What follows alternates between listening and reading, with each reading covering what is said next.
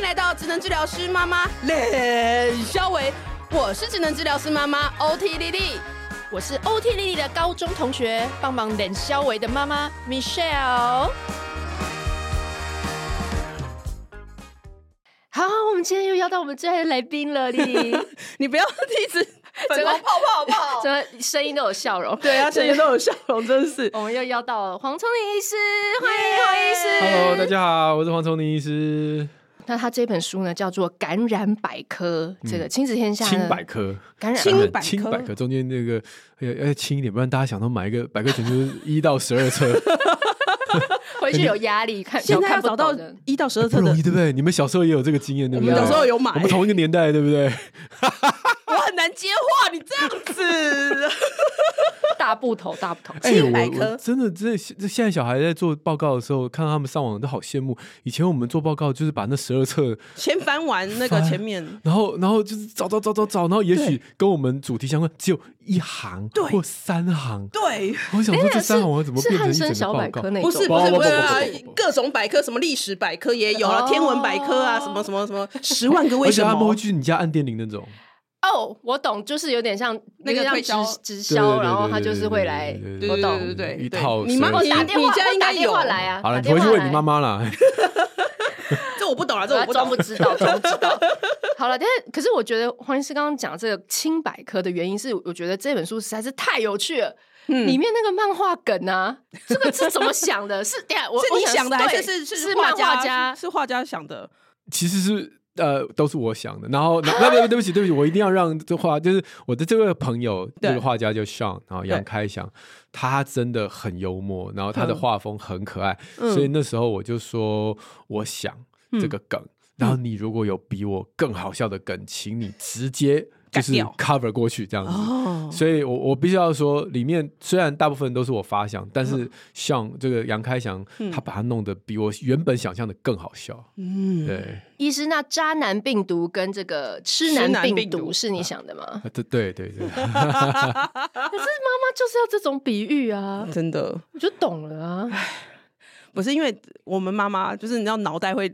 就是宕机，你知道吗？啊、就是顾小孩过了一整天之后，然后要来看一些东西，说：“哎、欸，我小哎、欸、那个最近嘴破怎样怎样怎样，然后最近有一些什么样？对，想要开始看，然后就觉得开始就觉得，哎、欸，那个讲那么多到底是怎样？我我我晚上要吸收一点知识，我还要再另外就是查那个单字，对，查那个名词是什么，真的是很困难。可是你要讲渣男，其实我我觉得这真的是是很很困难了，因为你知道，我们我们都是这种医学训练出来的哈。你知道这种，当你脑袋里面是用我们过去的学习的方式塞进这个知识，当我们要输出的时候，嗯，你就会觉得哦，那我就从 introduction 开始吧，然后就说腺病毒呢，它是一个 DNA 病毒哈，然后它大概有多少的什么 KB，然后等等，就是你知道，那那那不是我们的问题，那是因为我们脑袋里面抽取资料的时候会先先这样抽，可是一般民众他他不要啊。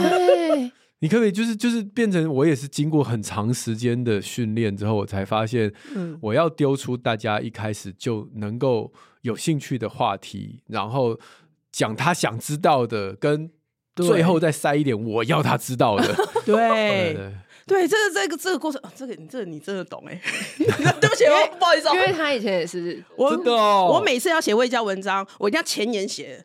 很多就是你要背景知识，要从 OT 是什么开始介绍，然后比如说讲那个感觉统合是什么，然后你就要渊源渊源，你就开始从那个神经啊、分布啊，没有这样写，我写不到后面。然后他改我的文章的时候，他就说前面那些我不想听，大刀阔斧，咔咔，那边不要写。就是十八世纪以前发生的事，我并没有很想要知道。不是每个人都念职能这条戏，不想要了解你们这些 introduction 这样子。对，所以我刚刚听你讲这个，我真的是觉得。对，没错，就是你要怎么样讲到人家懂，嗯、然后而且真的要去想说那个比喻的时候，嗯嗯、有的时候我又会会担心说，我这样比喻会不会有点偏？嗯、我的老师们、我的学长姐们会不会过来跟我说啊，莉莉啊，你这个这样写，嗯，我刚刚没瞎丢啊，呢这样子。而且那个比喻啊，也是会演化的哦。对、嗯，像我的书里面有一个那个跟 mRNA 疫苗的比喻啊，啊啊啊啊第一版不是这样的啊。嗯，第一版不是这样？因为那个时候我是为了要，好像是为了要上节目还是干嘛，嗯、然后我就要跟，因为那时候大家对 mRNA 疫苗都不懂啊，对，所以我就想了一个早餐店的比喻，然后我就讲说、嗯、啊，这个 mRNA 就像你去吃早餐啊，嗯、然后那个早餐店收钱的跟做的擀面团的是不同的嘛，嗯、那收钱的就会给擀面团一一个字，比如说什么什么培，然后这就是培根什么什么，啊、就他他都是些他们看得懂的东西，代号这样，对，那我大概就是用这种比喻说 mRNA 就像是一个密码这样子，然后给、嗯、给里面的人，这个我们身体的细胞做。你看我讲完之后，主持人中间就把我打断，想说乐乐等着讲这个故事，到底跟我们疫苗有关系？这样子，所以他就直接就是把我打断。那这个比喻我当初就很得意啊，我还写在我的脸书，大家都反应很良好。可是上节目之后，没有人要听你讲这个故事，太长。对，所以哎，后来我在写感染清百科的时候，我就觉得，嗯，这个比喻可以修改一下。对，然后我就说，mRNA 疫苗就像是你买了一本食谱，然后如果是一般的呃，我们蛋白质疫苗就是你买了 Uber E 送来的食物。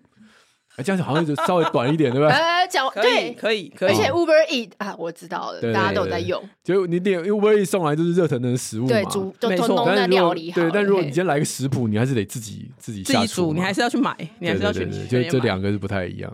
哎，这个比喻很好，哎，很强烈。为什么医师那时候没有多上几场那个 疫疫情防疫中心的那个？那时候吵成这样，那一集，那可是他上的那一集就。就要瘫痪那个网络啦，对对对对，你是才去了一集就把其他人整个那个没有啦没有啦没有啦，不要这样子不要这样子。哎，可是可是我我想要就接着黄医师讲到疫苗这，因为我疫苗也黄医师花了蛮多篇幅在这里面，对，然后用非常简短简单的，就是把所有你想得到疫情这三年我们所有碰过这种该打的疫苗，就是各种各种问题你都列了，而且你甚至还列了说连成人需要接种的疫苗，对。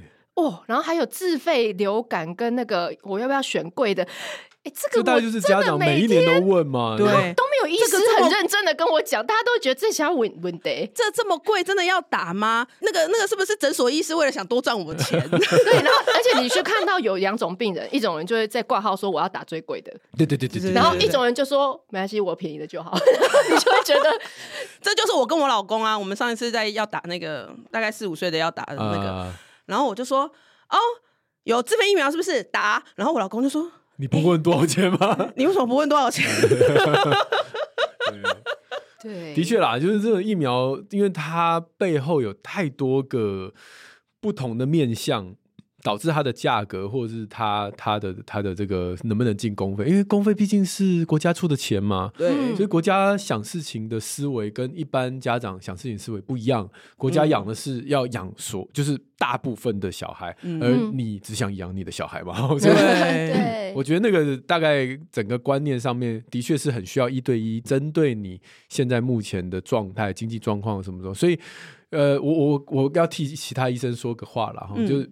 有时候我们诊所的医生或者是一般的基层的儿科医师，他也很为难。对，我明明知道自费比较好，可是我看这位妈妈哦，每每次来就是自己带小孩来，然后感觉好像生活有点辛苦，辛苦就好像不好意思提这件事情。那有时候也会搞错啊，哎，看这个妈妈提个 LV 包，应该 OK 吧？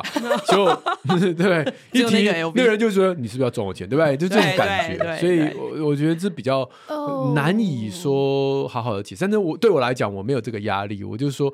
我可以帮你解释他为什么是自费，他为什么是公费，他为什么呃自成有什么不一样？我就觉得，如果我能讲清楚，那我我不管你你的经济状况怎么样，但我可以告诉你，任何个选择。都有它的优点，而且一定就是有选就是最好的做法，这样子。嗯，你就买这本《感染清百科》，优劣的地方你自己看完，你自己决定，依照自己的状况去决定嘛，对嘛？他赚也赚这一本书的钱，也不是他，不是啊，两百五就可以。不是啊，我我的意思是说，像这样的知识的东西累积下来，你不见得只是这个年纪这个这一剂疫苗的事情，它后面培养的是你对一个疾病的概念，就是。因为我我后来发现，像他，嗯，像 Michelle 是这样，这个不是医疗背景，不是三类组背景的人，他对于你后面这些政策或者这些累积，是真的是，就是我们以为是 common sense 的东西，对其他非医疗领域的家长来说，真的是一个很陌生，嗯他却全部都没有。可是如果可以有人就是好好的把这些背后的原因或者是机转，就是好好讲清楚。那相信一定不是只有这个时候面对的这支疫苗。呃，你会比较清楚，而是你面对后来啊，以后几岁、十岁、五十岁、十二岁，多少以后遇到的东西，你都会有一贯的一个逻辑去去判断这个。我我们就举例好了，像我们最近最夯的话题应该是肠病毒的疫苗，因为还没有上嘛，对，对不对？我也想问医师，嘿，对啊，来麻瓜，呃，你这不是麻瓜，对，它是医疗麻瓜，是麻瓜麻瓜。比如说肠病毒疫苗，你听到的时候，你的想法是什么？哇，就管他的，就打，管他一定要打。对，因为我们小孩，我们小孩接下来要上小学一年级。对啊，而且我麻瓜的知识，我就知道说，因为台湾的肠病毒好像很特别的，不知道七十一型还是什么型，对对对，特别的也蛮严重。就是说，可能别别的国家不不是一个 big deal，但是好像在台湾，所以嗯，当然打。可是你看啊，你的孩子几岁了？呃，一个三岁，一个五岁，对不对？那你是两个都要打吗？打，对不对？如果今天你要省钱的话。我就会说，那五岁如果已经快六岁，我就觉得可以不用啊。你是觉得他可以？这东西有很多小小的细节。嗯，那你刚刚 你刚刚说买书反正才两百块，对不对？对不对？哎，这样长病毒疫苗是不是很贵？几千的？对啊。哎，好像很贵。它多少钱？我其实我没有，反正几千块啦，几千块。对，而且是很划算呐。真的，爸妈请假在家一天薪水有多少？对，所以所以就是说，像肠病毒啊，我们先了解它重症其实是年纪越小越容易重症。对，第二，它只有七十一型是最容易重症的，其他型别就还好。我不是说不会，但就还好。嗯，所以这支疫苗理论上应该叫长病毒七十一型疫苗。嗯，我们一讲一直讲长病毒疫苗，长病毒疫苗，最后就会有人误以为我只要打了，我就不会得长病毒。结果你打了以后得长病毒，你就生气，对不对？花几千块给我 骗骗钱，然后你要骂，你要骂他们一次啊！每次打的时候我还不是感冒，对对对，猜错嘛？啊，猜都猜错，对对对对哈。所以就是有了正确观念之后，你就不会有错误的期待。长病毒七十一型疫苗，它就只能防七十一型，那你就可以说最大的大魔王，至少所有的一堆长病毒里面最邪恶的大魔王，至少可以借由这个疫苗保护，而且保护率应该是还不错的。对啊，好，所以你要有这个观念。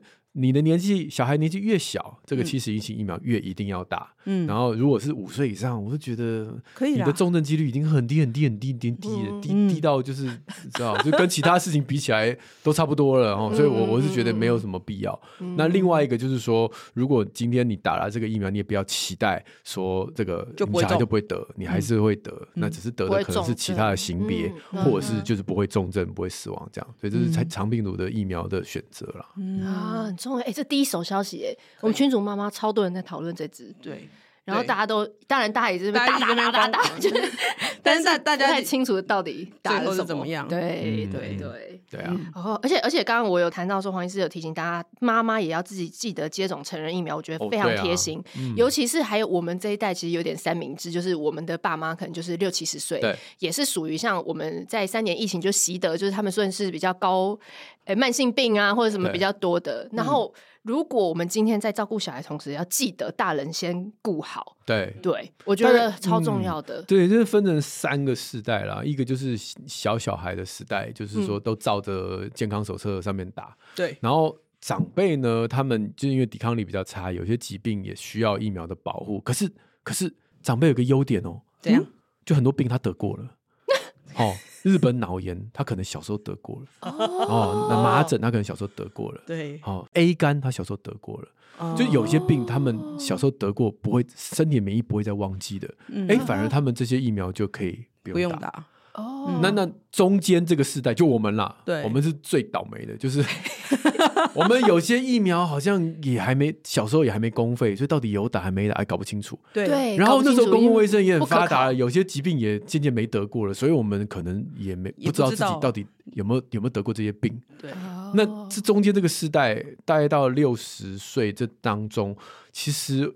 是一个过渡期，三明治的中间夹层有很多的疫苗，嗯，就会在我这本书里面说，嗯，如果你有孕妇要怀孕前，嗯，或怀孕中，嗯，或者是身边的家人，对，啊，或者是你是一个会常出国旅游的人，嗯，或者是就是你是很惜命的人，很 秀秀喵的人，我我觉得那个是一个接下来我们要面临的考验。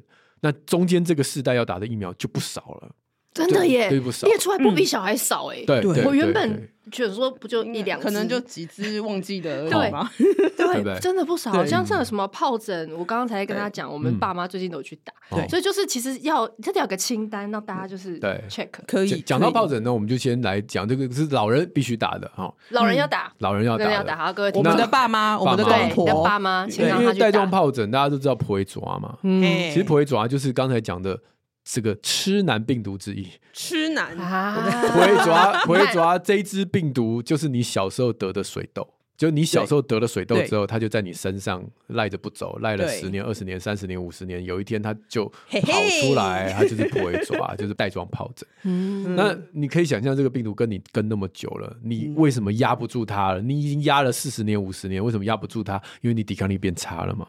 那它躲在你的神经节里面，所以它你你现在这个哎有感冒啊，或者是最近比较劳累啊、压力大啊，或者是干就单纯只是年纪大，它就会跑出来变成这个皮蛇。就会痛啊，或者是长水泡什么的。嗯、那比较麻烦的就是，它从神经节这样一路破坏上来，嗯、那之最后当然还是会被我们免疫系统再赶回去嘛。对。可是那个神经就被你破坏了，啊，对，好就被破坏了，神经就坏了。嗯。好，按、啊、如果你是三十岁神经坏掉，啊就修回来；五十岁神经坏掉就修两个礼拜还是回来。嗯。啊，如果七十岁神经坏掉，你可能要修一个月才会回来。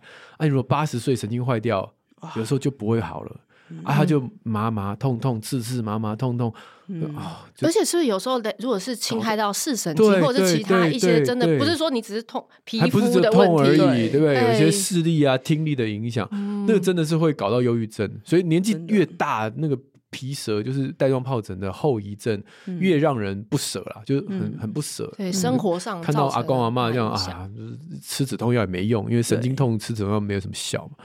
所以这个才为什么我说带状疱疹的疫苗对老人家很重要，就是就是就是这个赶快再去打，赶快赶快赶快该打就打。打，你看这本书顾一家老小。真的，对对对，不是因为因为真的要成为最重最重要的中流砥柱。对，因为因为我们这世代啊，我我们这个年纪啊，顾小的顾好，就是超怕小的已经在生病，对对对对，然后老的又有又要那个。我有一次就遇到我儿子生病，然后我妈也生病，然后我就觉得啊。我一个人没有办法，没有办法播成两边这样子，就觉得 hold hold 不住。我觉得这个是太多崩溃了。嗯嗯。所以就是把我们除了顾小孩之外，也要把爸爸妈妈、公公婆婆都顾好。对。嘿，安内兰，好，加油来。赞赞呵，啊，我们来聊一个，就是也是在一个轻松的味教，因为我觉得这一本书也是把这个发烧啊、抗生素这些议题，我觉得我我真的很怕黄医师已经讲到烂掉，知道吗？不会不会不会不会。但是但是我真的觉得要把这两件事写到简单到大家都懂，对，因为这种事情就是你在门诊，你无数次的问，然后你无数次的还是觉得我。你每一次一知半解，每一次小孩发烧，你都会每一次都紧张，想到别的东西这样子。对对，幻想会。对对对对，就是你那个当下，然后尤其是哦，我有一次我儿子发烧的时候，是 PTT 也坏掉，然后网络也坏掉，然后我真的觉得你还在查 PTT，你要跑啊？讲出 PTT 是不是大家都 老老老了？你家是波接吗？然后真的是每一次，虽然他发烧，但每一次发烧都会觉得像是新第一次遇到一样，呃、那种慌乱的感觉。对对对对，所以我想要让黄医师也是在今天这一集很就是跟简短快速的帮我们带过说，说其实发烧的原因，黄医师就整理，我觉得这个脉络太好了，就是病毒感染还是非病毒感染，嗯、你就分两条路了。然后呢，好，那我们知道了之后，我们再对发烧有一些正确的观念。我想请黄医师。简短聊一下，嗯，所以发烧大部分的人想到都是感染，对吧？好，感染病毒、感染细菌，但其实如果你有长长了癌症，你也会发烧啊。哦，自体免疫的疾病也会发烧，所以发烧其实就是一个身体的免疫的一个警报器。哦，它只要在混乱的时候，它都会亮亮亮亮亮，就会让你体温就会升高。好，那后面不管是这个呃癌症或者是自体免疫，我们一般。尤其面对儿童啊，我们不会第一个时间就想这件事情。就一个妈妈发烧，就说：“嗯、哦，你的孩子有可能是这个 癌症自己没的妈妈就疯了。”这样，嗯、所以一般人来讲，我们还是先把感染的事情先排除掉。那感染就是小朋友的抵抗力都还没有见过这些细菌，也没有见过病毒嘛。嗯，所以第一次面对的时候，难免反应特别的剧烈。那他的大脑的这个体温中枢也还不是那么的成熟。就很容易以发烧来作为第一个症状，嗯、所以很多小孩他感染的呼吸道病毒、肠胃道病毒，还没有拉肚子，还没有吐，他就先发烧。或者还没有咳嗽，还没有流鼻涕，他就先发烧，这都是有可能的哈。嗯、所以发烧会让家长很担心，的确是是因为措就是来一个措手不及，然后你可能找不出原因。嗯、但是我们还是给发烧平反一下，就身体的免疫系统之所以会让你的体温提高，一定有它的道理。嗯嗯，那发烧其实是对免疫系统是一个好的刺激。面对细菌、面对病毒的时候，我们体温稍微升高，会让我们的免疫细胞杀敌杀的特别起劲哈。嗯嗯嗯，所以当孩子发烧的时候，你就心里想说他在打仗，他在打仗，他在打仗。嗯嗯啊，这个赶快祷告他打赢这样子哈，你就不会心里那么慌。真的。但是请也不要矫枉过正。你知道我真的有妈妈很信我这套，不不是我这套啊，就是很很相信这个理论。然后这个有一天他就就写到我的那个脸书讯息，他说我听了黄医师讲的，所以这次我有。很努力的硬撑，我小孩哦，玫瑰疹烧了四十度，烧了四天，我都没有给他用退烧药哦哦，我就希望他能打赢这场仗啊！果然他打赢了，你看现在长疹子了，我好高兴这样子哦。虽然这是一个非常好的结局，但那小孩也太可怜了吧？就四天不就四天？四天都是因为其实温度越就是那么高的时候，小孩真的有点不舒服，嗯、有点神神。所以我想，虽然发烧是对你免疫好事。但是，当你孩子烧到已经有点 这个麻塞麻塞的时候，嗯、你还是给他一点退烧药，让他舒服睡个觉，舒服的吃点东西，嗯、而且顺便你可以观察他退烧后的精神活动力了哈。嗯、所以我我想不要因为说觉得发烧是好事情，就死不肯给小孩吃退烧药。嗯、那也不要相反的，就是。很害怕小孩发烧三十八点一度就给小孩吃退烧药，这两个极端都不对，都不对哈。那什么时候给退烧药？就是当你小孩开始有点懒洋洋的时候。有些小孩烧到三十九度还是活蹦乱跳的、啊，嗯，那这种其实可以不用给退烧药。嗯、好像我有的时候以前在急诊的时候，嗯、急诊常常这个妈妈拿了药回去之后，她会再打电话回来，嗯、她说：“你给那个退烧药不好啦，你看我小孩吃了退烧药以后，就还是三十九度啊，都退不下来啊。嗯”然后就在那边喊说：“哎、欸，那老公你快量一下，小孩现在温度几度？”然后就听到后面小孩 在奔跑，有没有尖叫奔跑？我想说，其实你可以叫老公不用量了。一个小孩如果可以奔跑、尖叫、跳上跳下，他几度我都不管了，真的、哦、不重要嘛，哈，不重要。嗯、但如果他今天这个孩子烧到三九五哦，好像通常三九五就会开始有点懒洋洋的。嗯、那这个时候我们就要注意说，你吃退烧药的目的是在一个小时或两小时后，他温度稍微下降，然后你要观察他是不是恢复了他原本的精神跟活力。嗯、这个动作会决定了你要不要送医。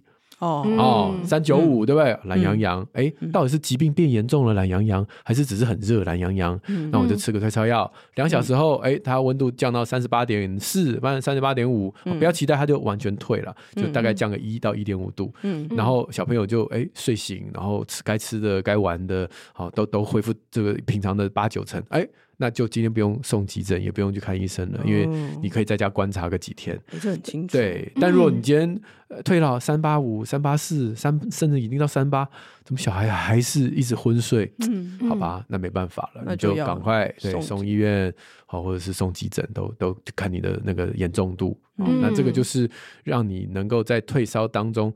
呃，不过犹不及了哈，就是不要太过分，但也不要完全不使用这样子。哎，这一趴很重要，就是我们群组里面很多妈妈，他们知道要吃退烧药，然后我们群组的妈妈也都很可爱，嗯，她们都很担心，我这样送去会不会浪费医疗资源？对，就大家现在都有点，就是也是会嘎嘎，就是觉得说，我现在送去的话，到底会不会造成别人的困扰？所以我觉得这一趴就是。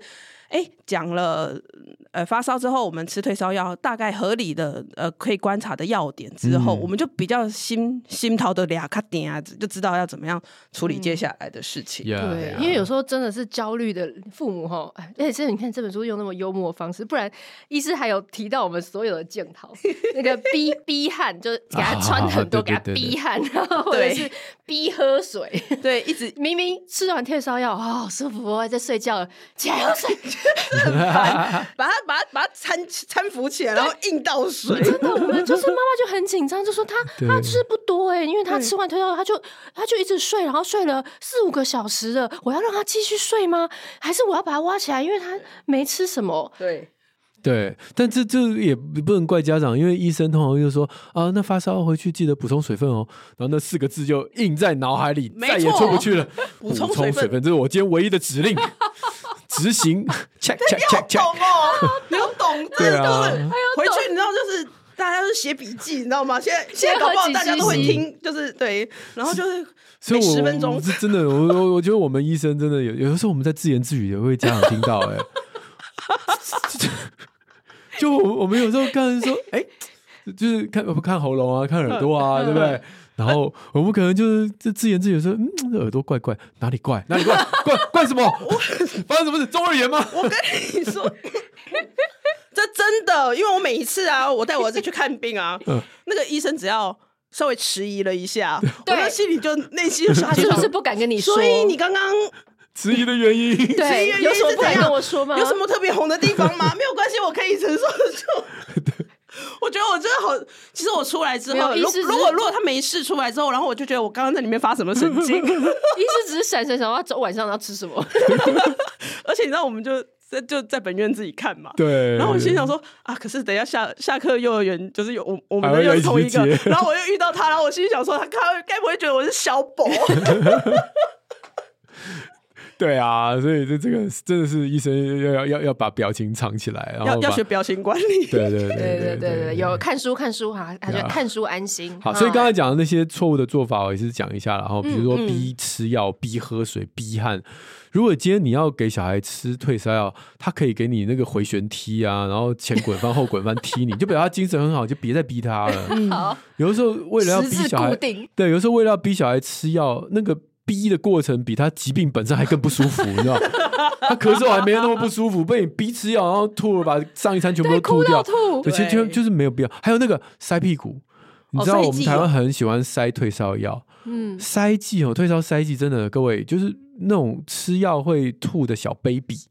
也许因为你要观察他精神活动力嘛，那他又不给我吃退烧药，对啊，好了，那塞一下，OK 哦，那退烧以后大汗淋漓，然后看他精神恢复，我觉得那个警报解除，你今天也就不要再用了。嗯，那至于那种大小孩，就是那种已经两岁三岁，你知道，大部分的小孩到两三岁之后，片片红红啊，给他喝个药水啊，甜甜的，大部分都能接受啦。是啊，哦，有的很爱喝嘞，对不对？对不对？对，现在都好好喝。你没有看过一个三四岁的小孩？渐渐的习惯了塞屁股，你没有看过这种小孩吧？妈妈，我发烧了，裤子脱好了，请塞吧。没有吧？没有啊。那个塞屁股是一个很羞辱的动作。然后那小孩已经长很大，力气很大，然后三个大人把他架在墙角，然后给他塞屁股，然后屁股一个夹紧，被赶快挤出来。呃，他们这样好像被强暴一样。我我真的要替孩子说说话了，就是塞屁股这件事情，真的真的，他能够用吃的就不要用塞的。嗯、我知道有些人塞屁股会有一种，这这这个这个比，因为他退的比较快了，所以很多家长就会觉得哦，吃药退的好慢啊，嗯、啊，塞屁股比较有效。可是你有没有想过，他退的快，他烧的也快。对不对？就是那他是血液吸收，因为肛门那边血管很丰富嘛，嗯、所以他就直接把药吸收，所以他退的很快，可烧起来很快啊。所以你就会发现那个小孩塞屁股，他退烧三十六，然后那个三十六度之后过了一一小时。又烧起飙到三八五、三九六，然后之后你又给塞屁股就三十六，他就冒汗发抖，冒汗发抖，很不舒服。我觉得那更不舒服啊，那还不如就是冰火五重天。对，病火五重天，所以还不如就是如果能喝药的话，至少就是哎三九五、三八六、三九二、三八二，就是慢慢的、慢慢的上，慢慢的下。嗯，这整整个状况下，你也可以观察精神活动力，然后你也不会因此让小孩就是就是 有被强暴的感觉这样子。这是我觉得塞屁股给大家建议啦。嗯，那逼汗就是绝对不要嘛，因为我们都知道小朋友啊发烧不会烧坏脑袋，大家知道这件事吗？对对，医师有写，对对对对，因为这个也是流传对民间差不多两百年。就我们都会最近应该有比较就是。对啦，已经有已经有被洗掉了。我以前都会听阿公阿妈说哪一个什么什么金箔啊，什么远亲啊，什么小小个讨个胖爷。对对对对对。但但要了解那个时空背景哦，就是那那是什么时候？二次世界大战的时候，对不对？二次世界大战。那个时候，日据时代，十八世纪前，不要不要跟我讲。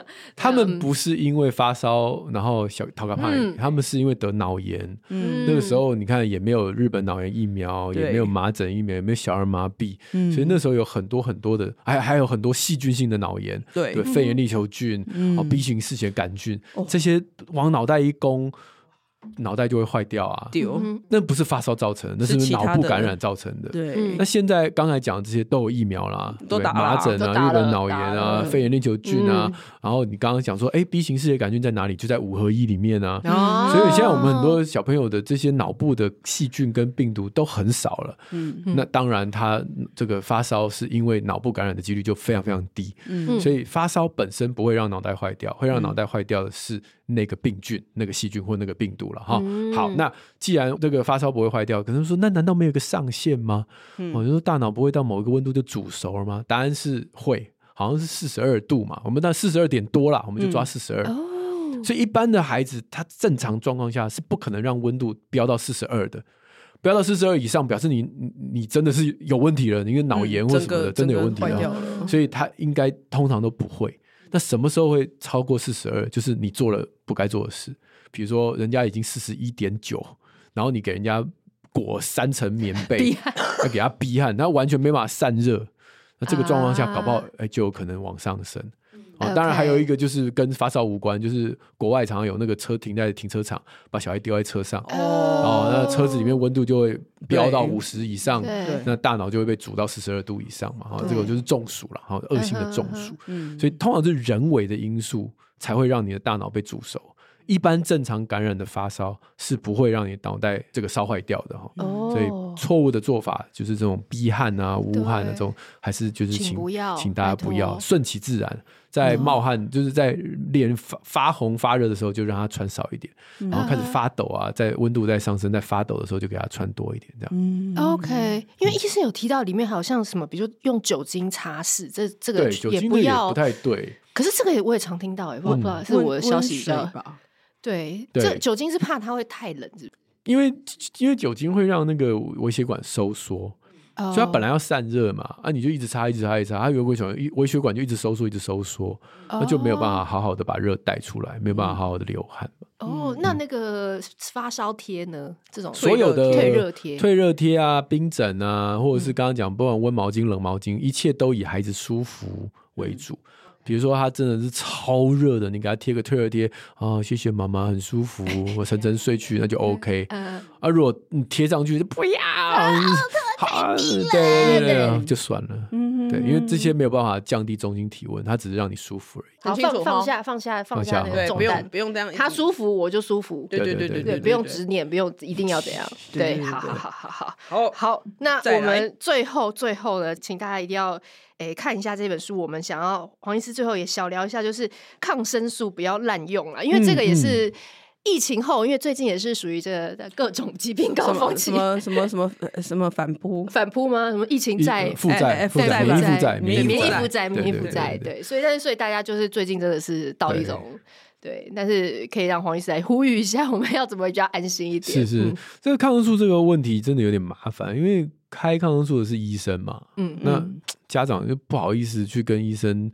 是以前的观念就是啊，不好意思讨论这样子，所以其实抗生素这件事情已经是很久，我们都在讨论，全世界也不是只有台湾，嗯，就是在滥用的状态下，我们要先了解一下，就是抗生素滥用，大家都认为会造成抗药性的细菌嘛，哈。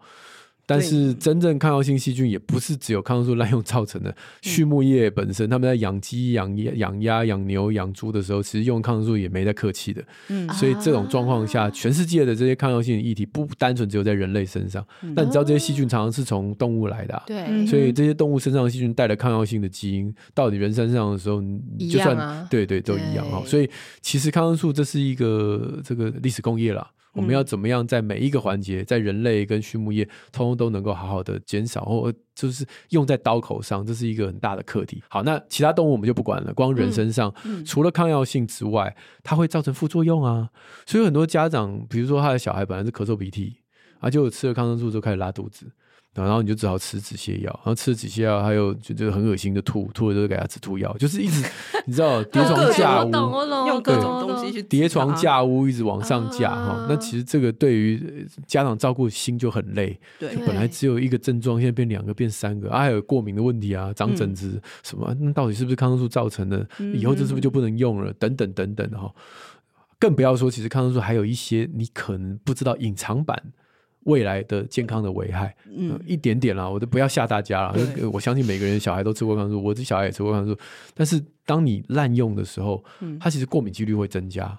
因为肠道的好菌也一起被你杀了嘛，嗯，所以这些孩子他可能就是虽然当下的疾病是被被你解决了，嗯，但他常常使用抗生素的小孩，他将来哎气喘啊、异位性皮肤炎啊，或者是过敏性鼻炎都会变多，嗯，然后成年人也是哦，你知道抗生素滥用的状态，就一直吃抗生素，它跟肥胖也有关系，嗯。对，然后甚至跟老年的失智也有一点关系。嗯、就当然我，我我真的不要吓大家，就是不是说你今天吃抗生素，你就会肥胖又失智又过敏，不是这个意思。对，但是就是正确的认识。对，大数据下就是看到这些影响，嗯、表示我们肠道的菌种真的需要我们好好的呵护它，嗯、不要为了杀鼻子的坏菌、气管的坏菌，然后就把肠道的好菌也一起、嗯、一并就是杀光光。嗯，好，这是抗生素一般人大家可能不太会想到的这个这个坏处，它的面向。嗯，好，那回到真实的人生当中，当一个一个孩子反复的咳嗽鼻涕，嗯、为什么医生会开抗生素？其实有一部分是因为有效，对，也就是说，抗生素是杀细菌的，哈，没错。如果你只是得新冠病毒，你吃抗生素是没有用的。但如果你今天得了新冠病毒，或者你得了一个鼻病毒，然后又合并了这个细菌跑出来，然后开始黄鼻涕、绿鼻涕、黄眼屎，咳嗽有黄痰、绿痰。嗯这就表示你已经是有两个敌人了，病毒跟这个细菌了哈。那这个时候用抗生素有没有效？有效。我们医生没有那么笨的，用了抗生素你，你哎隔天你就谢谢他了。嗯，这就是为什么我们抗生素真的很难减少。嗯哼，因为医生都很忙。嗯，我今天跟你说回去看看，我不开抗生素，你回去看看啊，这黄鼻涕继续黄鼻涕，黄眼屎继续黄眼屎，黄痰继续黄痰，你就会觉得这医生。不不不行，怎么怎么都没有帮忙，对，好哎，这这这这好啊，对啊，然后你就去看隔壁的嘛，他就隔壁的给你看抗生素，隔天哦好了，哦接接接搞接搞，好啦，啊结果这事情就会变成我们的压力，就是我不给你呢，你就不相信我。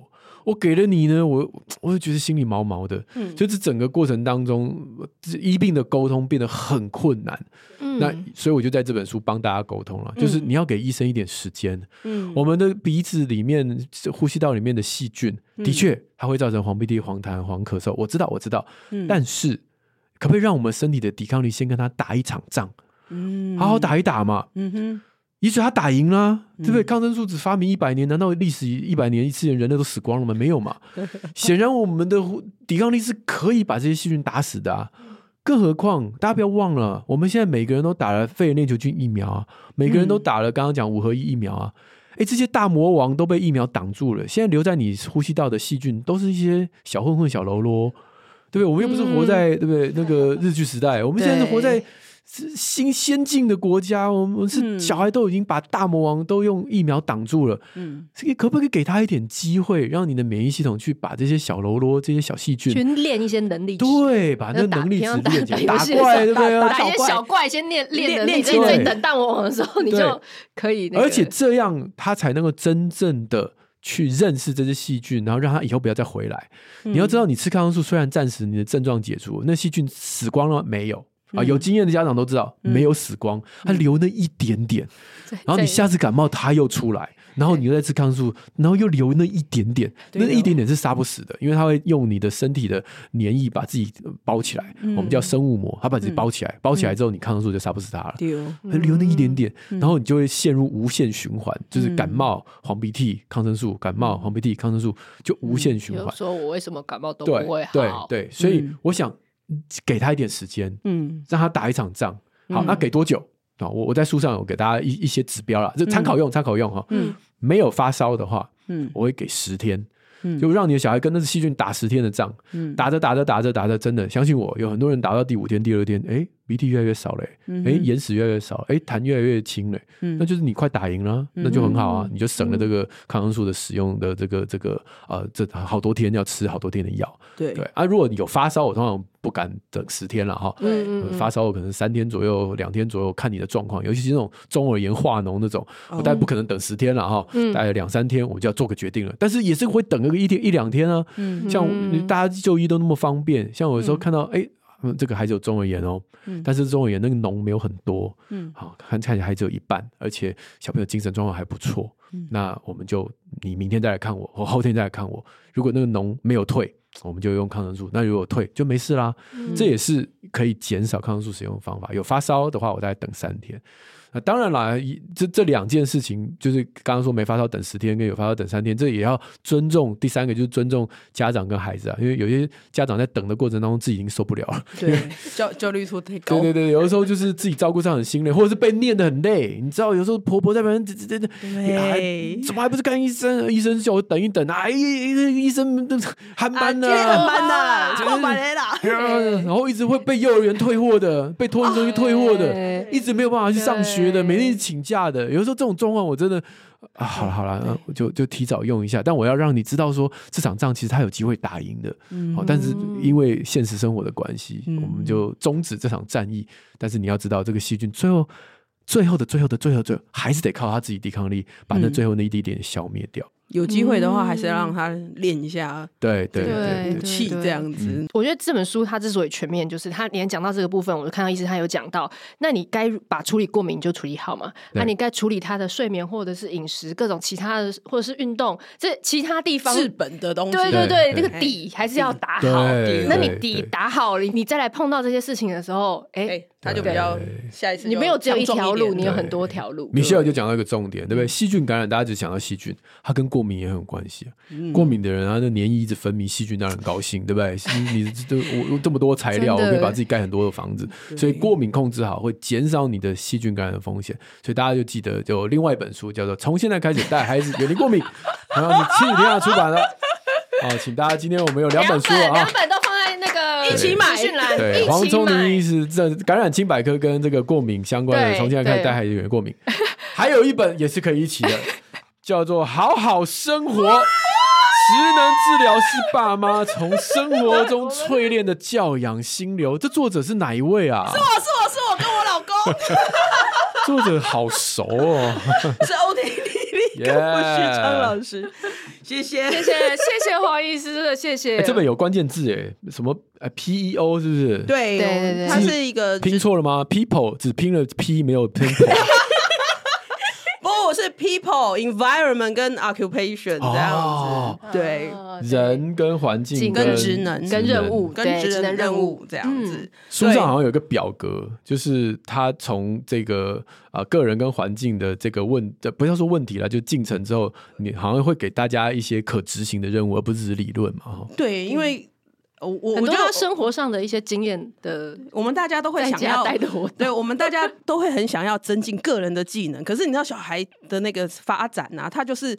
啊，就两岁嘛，两岁就是能发展到三十岁的的技能吗？是不行嘛。那可是有些家长，或者是说我们，就是内心就很急，就觉得他为什么做不到？那其实有的时候呢，我们适时的调整他的环境跟他的目标的难度的话，其实孩子就可以做得好，做得到。对对，那这个就是我们职能治疗师很希望。带给大家的就是，哎，你在能力上面的进程，可能不见得可以在短时间里面马上就增进。对可是你去调整适合他的环境跟适合他的任务的时候，其实小孩他就可以做得到。对，那大人其实也是，就觉得，哎，我也我也生活的很顺利，我们就可以家庭当中就可以做一个好好生活。这样，你看我们这三本书是不是痛调很一致？我们在乎的是土壤，对不对？在乎是土壤的营养，而不是开不开花。因为你只要土壤够营养，水分够多，它自然就会开花。神会看守，对不对？真的。好，我们今天 对超时，叫超时。谢谢黄医师，谢谢黄医师，谢谢谢谢谢谢谢谢谢谢。喜欢今天的这集吗？请记得帮我们订阅频道，这样就能每周自动收到新故事的通知喽。听完有心得，想跟我们直接聊一聊，也可以加入我们的 LINE 群。请你打开 LINE，搜寻 OT 丽丽，就可以找到我们的群组喽。也欢迎帮我们在 Apple Podcast 上面留言，评分，让更多人能够搜寻到这个节目。你也可以追踪我们的粉专 OT 莉莉当妈妈，每周我们都会提供关于小孩发展、爸妈的情绪支持、各种心情点滴的文章哦。当然，如果你自己有很棒的故事想分享给我们，也欢迎私讯投稿到我们的粉专，我们也会不定期念收到的粉丝心得，还有约粉丝来录节目哦。最后，如果你觉得某一集你真的笑疯或哭得很痛快，请一定要分享这个节目给你的好朋友听。